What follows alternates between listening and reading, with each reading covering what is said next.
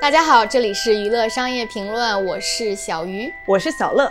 哎，今天呢聊的这个话题，我还是非常激动并且感兴趣的。嗯嗯，聊的是小乐最爱的一个 IP，叫《哈利波特》。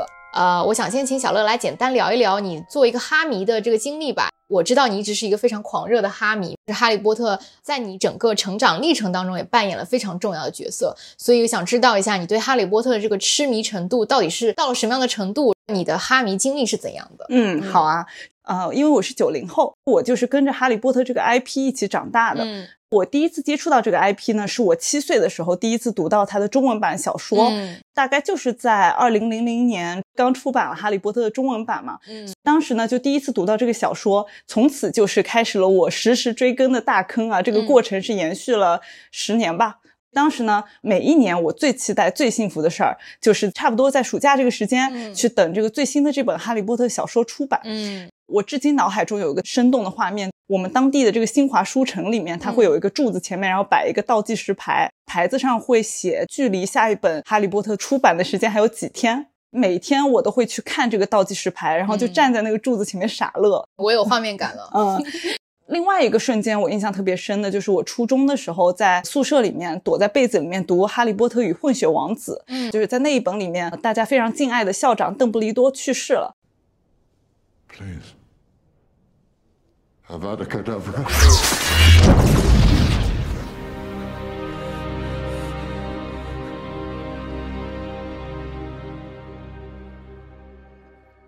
当时我哭了一晚上吧，可能那一晚上都没睡。哦，所以这是两个我印象特别深的瞬间。嗯，被刀了。每本《哈利波特》我基本上都读过十来遍，所以我的很多价值观都是从这本书里面被深深的影响。比如说，我就一直特别看重朋友，为人处事一定要追求正义，然后要做一个正直的人，这样子。勇敢。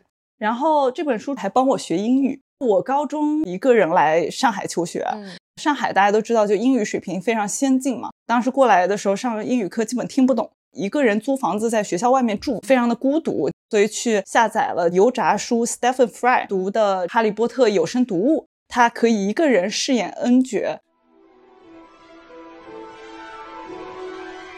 Dear Mr. Potter, we are pleased to inform you that you have a place at Hogwarts School of Witchcraft and Wizardry. The start of term banquet will begin shortly, but before you take your seats in the Great Hall, you will be sorted into your houses.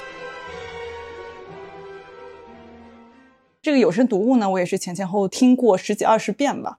有一天突然意识到，说自己英语水平有了质的飞跃。嗯最后幸福的炫耀一下的是，嗯得益于学习跟工作的经历吧。全世界哈利波特相关的景点，我基本上一个不落的都去了一遍。当年去伦敦工作过半年，会选择伦敦，其实也是因为哈利波特。哇塞，嗯你这个真的是沉浸式追星。所以我去过全世界各地的环球影城里面的哈利波特园区啊，嗯还有伦敦郊区有一个当年拍哈利波特的片场，嗯，伦敦的国王十字车站，爱丁堡的咖啡馆叫 The Elephant House，、哦就是罗琳当年身无分文、非常穷困的时候，就是在这个咖啡馆里面写的《哈利波特》。伦敦跟纽约现在还有一个《哈利波特》舞台剧嘛，嗯叫做《哈利波特与被诅咒的孩子》。I'm nothing like my dad. You're better. You're my best friend, Albus. A mistake has been made. We're going to use a time turner to save Cedric Diggory. Our journey has only just begun. 这个我也是在伦敦看过一场，在纽约看过一场。其他我觉得就更不用说了，哈利波特相关的游戏我也都一个不落的玩过。在九十年代的时候，就用着家里特别破的电脑，然后玩 E A 出的单机游戏哇哦。塞，对这一期的节目呢，我也是非常充满了热情的。作为一个哈迷，从商业的视角来解析一下哈利波特 IP。嗯。在录这期节目之前，我也做了一些功课嘛，我就发现就是全网其实聊哈利波特的播客也挺多的，嗯但是呢，其实大家更多的是从内容的角度，或者是从角色的角度来出发。然后像我们这种从这个 IP 的构成、生命周期以及它变现的方式等等，从商业的角度去聊，还真没有。我也想跟大家剧透一下我们今天的聊的话题啊。嗯我们首先会先拆解一下《哈利波特》这个非常宏大的 IP 版权方的归属，它有哪些盈利的模式，包括它的书、电影，未来将要上映的电视剧，然后还有乐园、舞台剧、电子游戏，还有其他衍生品等等等等。最后，我们也想探讨这个 IP 未来的一些发展状况，尤其是它在中国将来会怎么布局。先从 IP 的相关归属方来说起吧，这个感觉里边有挺多八卦的。哈利波特这个 IP 的归属，其实目前主要是由三方来持有的。嗯，那第一方呢，就是 J.K. 罗琳作者本人，他是拥有原著的版权，嗯并且对于哈利波特这整个系列的 franchise 如何发展是有话语权的。J.K. 呢，大概在可能十年前吧，具体时间记不清了。他当时成立了一个叫 Pottermore 的公司，嗯，Potter More 就是更多的波特。哦，明白。这么一个公司 有意思去 去做哈利波特的电子发行和电商。嗯这个公司呢，现在它是另外一个实体的一部分。呃，是这样，哈利波特这个 IP 最早只有哈利波特嘛，做了这个神奇动物在哪里系列以后，它就衍生成了一个更大的 IP 实体，嗯叫 The Wizarding World，、嗯就是魔法世界。界。Pottermore 呢，就是成了 The Wizarding World 里面的一部分。明白了。嗯，IP 版权的第二方也很重要，就是这个华纳兄弟啊。嗯华纳呢是在一九九八年的时候买下了《哈利波特》原著的影视改编权，嗯在后续的十几年里面拍了八部电影。后来呢，又衍生出了《神奇动物在哪里》系列，嗯所以他们拥有的版权是影视以及衍生品，你可以理解为落地执行，大部分都是华纳在做。然后这个第三方 IP 的持有方呢，就是各种出版社。嗯英国的出版由这有一家公司叫 Bloomsbury 来出版的，嗯，然后美国呢是有一家叫 Scholastic。然后这边我觉得有一个特别有意思的小故事可以分享啊。当年罗琳想要找公司来出版他这本书的时候，其实找了挺多出版公司都没答应啊、哦没看上。，没有慧眼。Bloomsbury 出版社的 CEO 为什么会花了几千英镑买下了这本书的出版权呢？嗯是因为他的八岁的女儿读了这个小说以后，觉得说这个故事特别特别好，比其他任何故事都要好。可以想见，他的八岁女儿帮他做出了这个决策，后来为他赚多少钱啊？嗯这本书呢，其实从出版的角度来讲，全球的销售额已经超过了四点五亿美元。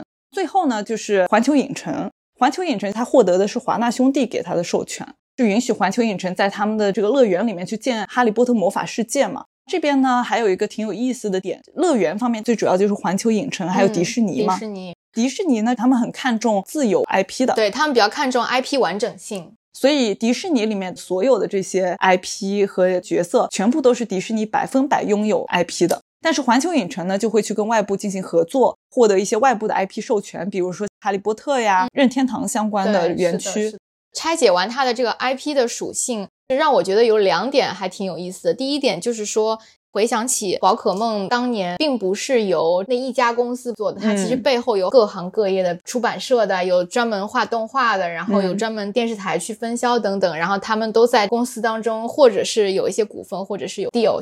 这个也是类似，就是说，如果单靠 J.K. 罗琳本人一个人，他是做不了这么多事情，也不可能把它发展成一个那么全球知名的一个 IP 嘛。包括他一开始成立这个 Portermore 这个公司，他可能也许那个时候是想尝试说自己也做一些东西，但是对会发现还是这个专业的人士应该做专业的事情。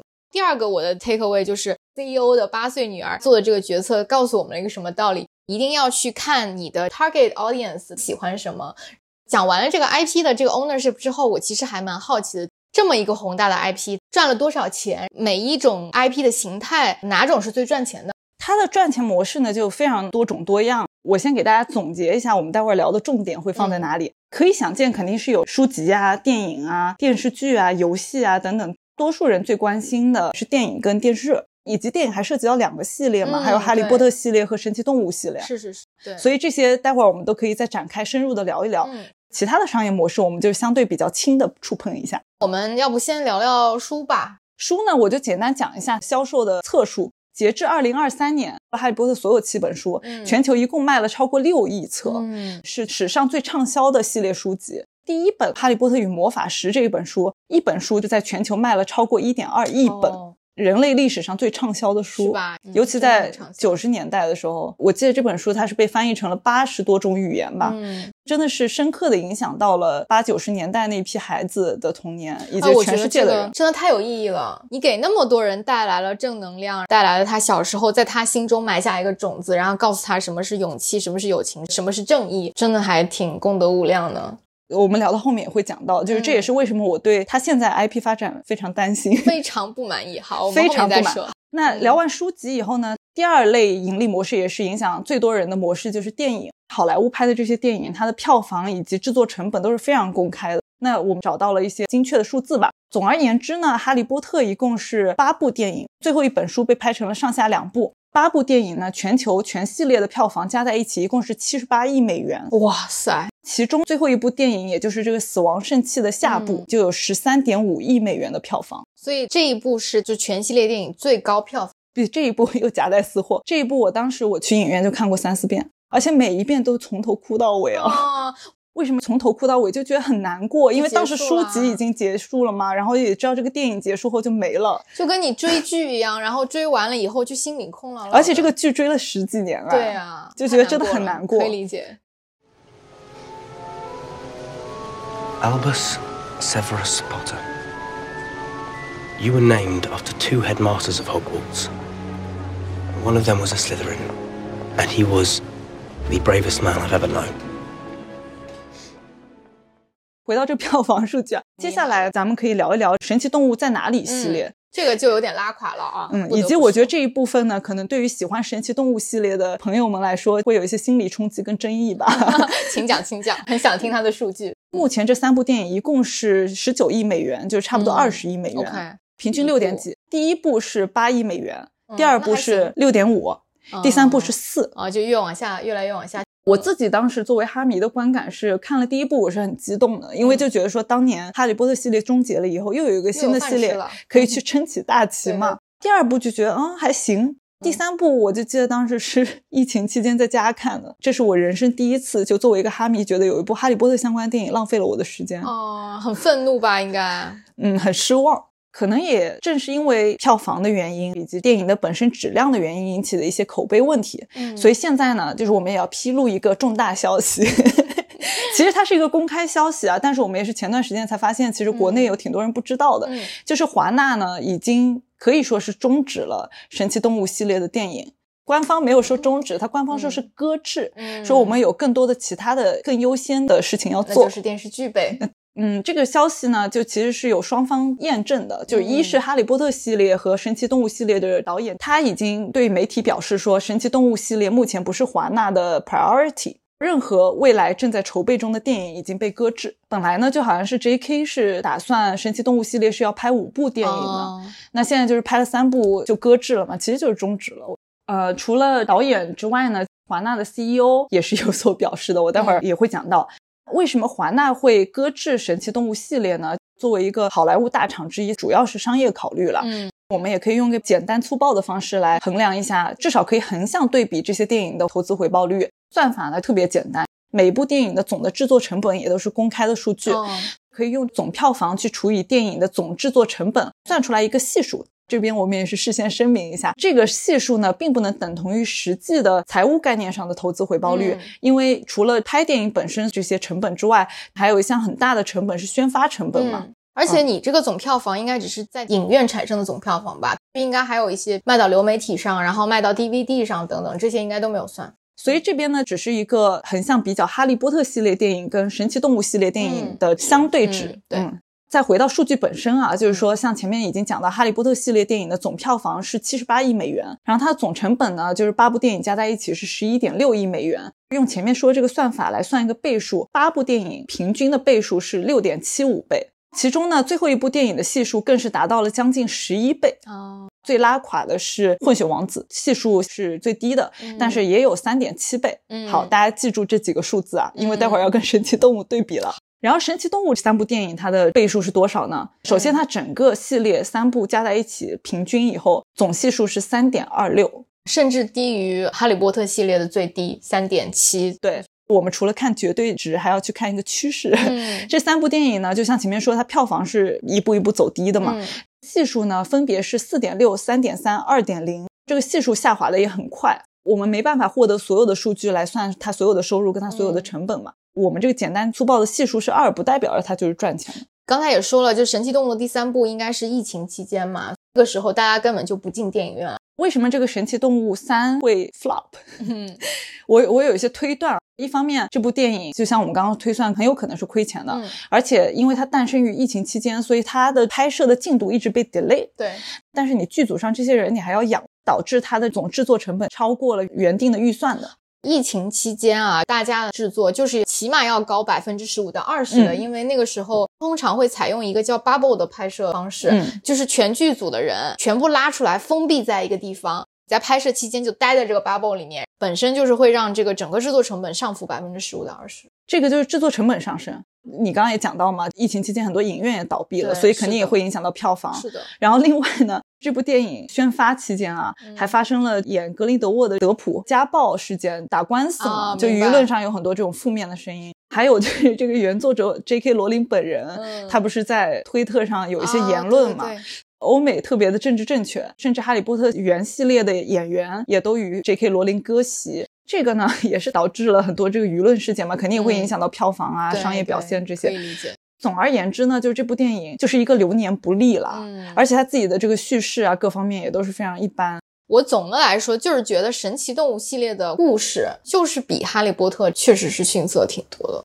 我们可以先聊聊电视剧吧，我其实还挺期待的，因为我猜这个消息也不是很多人都知道的。会有电视剧这个事儿，跟神奇动物系列不行也是有很大嗯关系的。是这样子的，华纳是寄希望于通过这一部电视剧来复兴哈利波特 IP。华纳的 CEO 也公开表示，我们在过去十几年里面都没有用哈利波特这个 IP 来做任何事，这是一个啊错误，指的是原著本身。嗯我觉得也不能说啥都没做吧，所有的 IP 都需要有特定的内容来延续它的生命力。对，华纳之前选择的解决方案就是神奇动物系列，嗯，但是神奇动物系列比较失败了，走投无路了呗，又要回头把这个原著拿出来再拍电视剧。嗯嗯，这部电视剧呢，我个人超级期待，会由 HBO 来拍，大概率应该是在 HBO Max 流媒体平台上播出的。嗯这一点呢，我表示非常非常满意啊！就是因为 HBO 众所周知是一个特别擅长做 IP 改编的，它一方面又忠于原著，所以原著粉肯定是很满意的。嗯另外一方面呢，它又是在基于原著的基础上会去做一些很巧妙的改动，可以补上原著里面可能都甚至没有那么完美的一些细节。所以作为一个哈迷，你可以接受他去拍一些原著当中没有的情节。我可以，只要人设是立得住的，然后你整个故事是符合逻辑的就可以。那我觉得这个电视剧很大的一个成败就是在于这个选角。选角呢，就是一个 很重要的问题啊，就是因为是这样，就我可以说，主要是因为这个书而入坑的，但是很多很多人都是从电影影入坑的。嗯是的，原来这个电影里面的选角，在很多人的心目中就太深入人心了。嗯。丹尼尔演的哈利，Rupert 演的罗恩，艾玛演的赫敏，去世的这个 Alan Rickman，他演的这个斯内普教授，嗯。今年去世的邓布利多的演员啊等等，就所有这些演员塑造的形象，在人们心目中已经太过于深入人心了。另外一方面呢，发表一些可能政治不正确的言论啊，希望比较自由跟进步的同学们不要抨击我。我这边讲只是一个客观 事实啊。好莱坞现在都是进行一个非常政治正确的选角嘛。嗯哈利波特舞台剧啊，我在伦敦跟纽约分别看过一场，两边的赫敏都是由一位黑人演员来演的啊、包括这舞台剧里面会出现赫敏的女儿，也是一个小黑人演员来演的。很有可能这个电视剧也会在这个三人组里面选一个人，可能会由黑人演员来演，就得看 HBO 怎么处理了。这个魔法事件本身的设定就是发生在英国，然后英国本身就是一个以白人居多的这样一个国家。那小美人鱼还是个北欧童话呢？哎，说是这么说啦，但我真的觉得这个有点矫枉过正了。从客观事实角度来讲呢，很有可能会因为政治正确而进行这样的选角，部分观众也有很可能是没法接受这件事情。嗯嗯，那我想知道，就是这个电视剧的故事跟书里是一样的故事它就是拍下来吗？基于书来拍的。哦，嗯明白了。这也是为什么我说我作为一个原著粉非常开心嘛，就是因为电影你时长有限，从火焰杯开始，嗯就每本书都很厚。哎，确实确实有这么厚。电影里面对所有的这些故事细节还有角色都是进行了大幅的精简了。嗯很期待这个电视剧啊，因为你每一季你可以呈现出来更多的原著里面有的故事。嗯好，那大讲了一通电视剧之后呢，下一个商业模式的形式就是乐园啊，也就是环球影城。目前全世界呢，一共是有四个环球影城，里面是有《哈利波特魔法世界》的，分别是美国奥兰多、美国好莱坞，也就是在洛杉矶的那个影城，日本的，还有就是咱们北京的。我要安利一番，这几个我都去过啊。就是我觉得最赞的是奥兰多的那一个，强烈推荐大家都去体验一下。奥兰多的环球影城本身它就是有两个环球影城中间连在一起。你如果要去两个乐园都要去的话，你是要买两张票的，嗯就是它是分开的两个影城。环球也特别的聪明，它就是为了让更多人愿意两个影城都去，嗯所以它这个哈利波特园区呢是两边都有的，一边是那个霍格沃茨那一块就是那个城堡，城堡，嗯然后另外一边是对角巷。哦，就是大家在网上会看到，就有一个火龙站在古灵阁银行上面喷火，嗯那个就是在对角巷那一边。嗯，然后你知道它两边是怎么连接的吗？特别巧妙，嗯它两边是通过霍格沃茨特快连接的。哦就是坐火车，我就记得当时那个体验特别好，对角巷玩完了以后，坐着小火车，呃，车窗上也是有画面的，它其实也是个屏幕嘛，所以你也会看到就是很像电影里面那种场景。小火车以后就来到了霍格沃茨那一块儿，嗯而且好多人就是会 cos 成电影里面的角色。就是很沉浸式的那种感觉。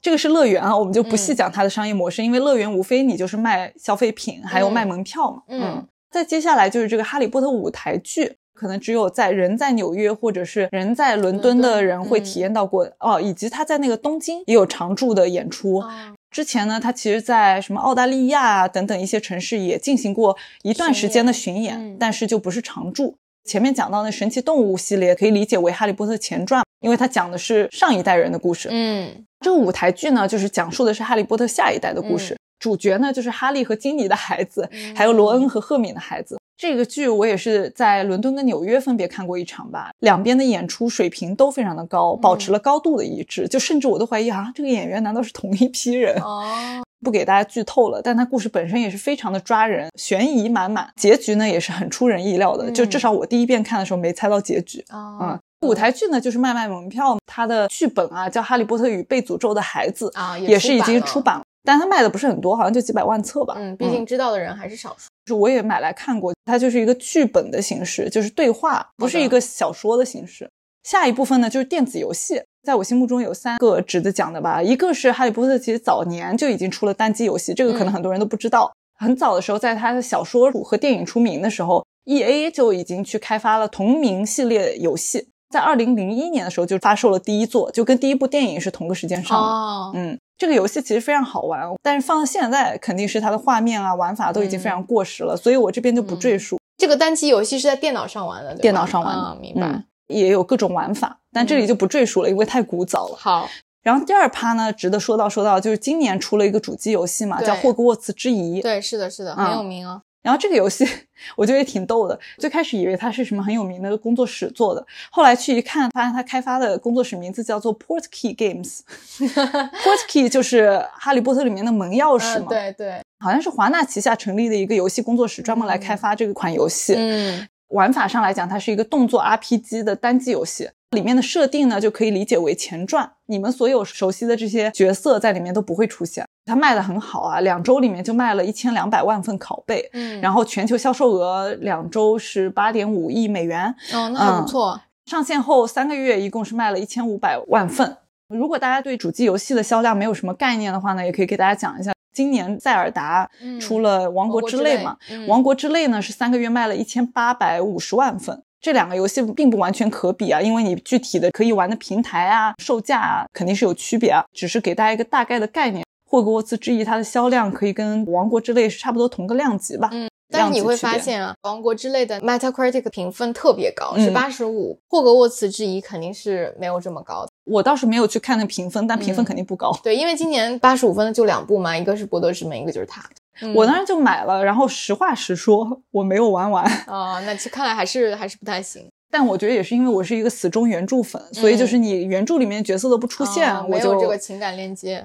其实除了主机游戏《霍格沃茨之遗》之外，我记得网易应该是二一年的时候嗯还出了一部手游嘛，对不对？叫《哈利波特魔法觉醒》。嗯，它上的时候我印象也非常深刻，就身边玩不玩手游的人好像都在玩。这个游戏本身美术也是做的很高质量，嗯，而且也很有风格，玩法也还不错吧。嗯这款游戏在刚上线那会儿还是非常赚钱的，应该是网易那一年主要的成绩单之一啊。它是在二零二一年的九月份上线的，嗯所以九十、十一、十二就四个月里面就产生了二十八亿人民币的流水，但是后期流水就掉得很厉害。二零二二年全年可能就是十五亿人民币左右，到了二零二三年全年估计就只有三四亿人民币。哎，那讲到这里，我们来盘点一下吧。除了原著和原电影之外，他们的故事都是五花八门的。就比如说，《神奇动物》是前传，舞台剧是讲后传，主机游戏 E A 的那个 E A 的那个是基于原著，原著，嗯然后《霍格沃茨之遗》是前传是前传。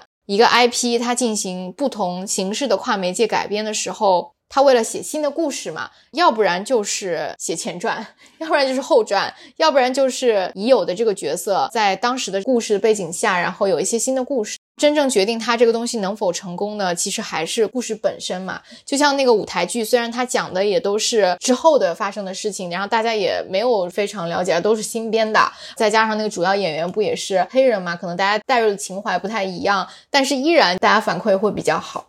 你刚刚讲的过程里面，我又回想起那个舞台剧，就真的是很精彩。故事本身首先肯定是最重要的。前传好像又比后传更吃亏一点，为什么呢？因为舞台剧作为一个后传，你原著里面的主要角色在里面还是会出现的。哦，对，因为它是 它就是一个家长的形态，但是对它还是会出现情感联，而且那几个角色出场的次数也不少。前传的话，其实你看《神奇动物在哪里》，就小雀斑演的这个角色，在原著里面并不是一个很关键的角色，但是很多神奇动物的粉丝主要是在磕邓布利多和格林德沃嘛。只不过说里面是邓布利多的年轻版，嗯，那邓布利多在原著里面是一个很受欢迎的角色，前提是邓布利多是一个特别长寿的魔法师，所以他可以在前传里面也出现。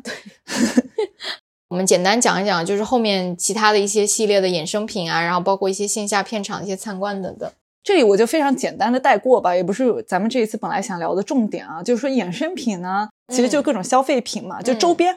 最受欢迎的应该就是乐高系列，就是那个霍格沃茨城堡。你家应该是有的吧？我没买哦，没买，因为太贵了。哎呀，哎呀，某些人听到要送一下啊。对，就是霍格沃茨城堡，还有海格的小屋。然后此外呢，还有什么魔杖啊、巫师袍呀、比比多味豆之类的糖果啊，这些主要是在这个环球影城里面去进行售卖。是的，嗯。国内是有人在做哈利波特 IP 授权的，嗯，然后对，就是比如说之前跟好利来有合作推出哈利波特的蛋糕，嗯，两周前吧，我看到哈利波特官方在小红书上开通了账号，专门就是卖东西。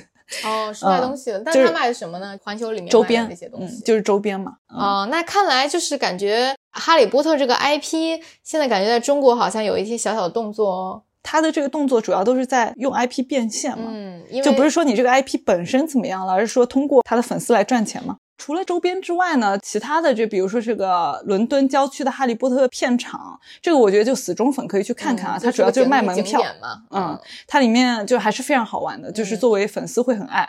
然后另外呢，就还有这种有声读物的售卖，在喜马拉雅上也是有官方在卖有声读物，卖的还挺贵的。英文版就是我前面说这油炸书读的版本。哦，明白了。前段时间也是斥巨资把这套都买了下来，因为。当年听的都是盗版，如对要要为他花点钱 补一下门票钱。如果想要提升自己的英文水平啊，亲测是这个是有效的，可以去买一套这个有声书，每天跑步啊、通勤的时候听听也不错。嗯嗯，我接下去还真的很想讨论讨论这个哈利波特 IP 的未来，因为听上去他作为一个 IP，他能做的很多事情都已经做过了，可能除了电视剧还没拍之外，可以想见他会一直拍这个电视剧。但是等到电视剧拍完之后呢？他又能怎么去做呢？因为确实，这《哈利波特》这个东西，它是比较偏向于真人的一个 IP 嘛，而不像像迪士尼这种是一个动画型的，它每年都可以出一些新的续作，就可以一直延续它的生命力。但是像《哈利波特》这种，挺好奇的，就是咱们来讨论讨论吧，这个 IP 未来会怎么发展？以后在中国的这个未来会怎么发展？除了他现在做一些少量的内容发行和呃联名款的一些推广之外，还有没有其他的搞头吧？我想 call back 两个点吧。嗯。一个是，如果我们看哈利波特 IP，尤其在中国吧，它现在就主要是靠着这个 IP 原来已经有的这群固有的粉丝来做这个 IP 的变现嘛，就是你做各种各样的消费品联名，然后拿出来卖来赚钱，但是只有粉丝会为之买单嘛。对，所以这只是一个把 IP 变现的动作，你 IP 本身大家就是反复的在看当年的这些书籍、有声读物、电影，就你这 IP 本身并没有在发展。可能现在死忠粉更多的是二十几岁、三十岁的。那你说现在零零后，甚至什么一零后，他们还真的看得下去吗？他们可能也会去看以前的电影，或者说爸妈是哈迷，安利自己孩子看 哈二代。但是这就不像当年，就是你这个一部电影上映，然后你电影上映的时候会有大量的宣发，然后这一代人大家都在暑假的时候都会去影院去看，对，然后那个氛围感，对，然后同学之间会去讨论，对，就没有那个感觉了。以后它就不会是一个那么大众的事情，确实，确实。第二个点其实跟这个也有关系，就是我很担心的这一部分，上一批哈迷已经老了，下一代人的成长过程中的 IP 已经不是哈利波特了。确实，这就又要 call back 回迪士尼吧。迪士尼它其实是一个比较套路化的运作吧，就是它所有的 IP，比如说像白雪公主、美女与野兽、狮子王等等，它其实每过几年，差不多五年一个周期，它都会去重新拍一次，然后重新在电影院去播一次。嗯，啊、就比如说你狮子王之前不是出了什么真人版吗？对。每一次他这个选谁去当这个公主去演绎，都会造成挺多的八卦和探讨的。所有这些经典 IP，它就是每过几年会 come back。基本上你每一代的孩子都会在电视上或者同学在讨论，会去买这些东西的玩偶，就是它确保了每一代儿童的童年记忆里面都有这个迪士尼相关的 IP。嗯嗯，对每个人而言，长大以后，尤其当你在学习上、工作上遭遇一些困难的时候，就很容易想起小时候那些美好的童年回忆嘛。这些 IP 自然的就与那些所有美好的童年的事情联系在一起。所以这个也是我对哈利波特 IP 一个非常大的担心吧。我就觉得它慢慢这样下去，就是会消退的。它最广为人知的一种形式是真人电影，而真人电影的演员是会老去的。留在你心目当中的形象也会随着时间慢慢流逝，然后下一代的小孩也看不到那么经典的作品，因为他的真人太深入人心，也很难说选到一个比以前能超越人家的这个选角，而不像白雪公主，因为它是一个动画的 IP，然后每个人心里对白雪公主长什么样其实是各有想法的，然后就每一代都有很漂亮的女明星都可以去演绎她，是的确实是有点吃亏哦，真人影视嗯其实是有很多缺点的，被限制的东西比较多。演员还会塌房。哎呀，这个确确实是，对啊，所以。嗯所以这个我觉得也确实是这个 IP 本身的一个掣肘吧。然后另外一方面呢，电影电视剧我们已经聊了很多了，我觉得可以不赘述。但是呢，这里我也很想探讨一下《哈利波特》这个 IP 在中国的情况啊。就是说，当年它本身最早就是一个儿童文学，嗯，所以它也没有什么审查上面的一些弊病吧。对。然后加上当年电影，反正你每年就是上映，然后你可以提前拿到这个审批，可以全球同步上映，嗯或者说哪怕你不是全球同步，你顶多也就是比北美什么的晚个一一两周嗯那一代人每一年都是在同一个时间跟全球的哈迷共襄盛举。而且说实话，我觉得虽然电影的时候也有盗摄啊什么，但是其实盗摄的效果非常差。所以它跟那个上到流媒体之后，然后嗯大家考下来就真的是没有任何影响，大家还是会有这个不一样的感受的。我觉得是这样，就是华纳呢，接下来打算用这个原著来拍电视剧，我是举双手双脚赞成。嗯，但是呢，作为一个中国人，我觉得非常遗憾的一点是，电视剧这个形式也注定了这个 IP 重续 IP 生命力的效果，在中国会远不如在国外。肯定没有办法同步嘛。对，因为几乎我们就可以百分之百确定，这个 Max 上去播出的《哈利波特》电视剧是不可能在大陆同步播出的。嗯具体原因就不讲了，大家都懂。